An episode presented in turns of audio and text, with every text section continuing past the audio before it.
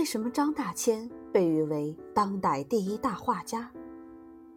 我国唐代著名画家王洽以泼墨山水闻名，这种特殊的山水画法也一直被后人所沿用。大家都在使用泼墨，完善和发展泼墨，但从没有人想过泼彩。以水墨为主的写意山水和精工细描的青绿山水。在一千多年的历史长河中，各自发展，泾渭分明。进入到二十世纪中期，举世闻名的当代国画大师张大千才完成了这一历史性的突破。在浓重墨色的演绎下，画面光彩夺目，意境深邃悠远，这是一个成功的创举。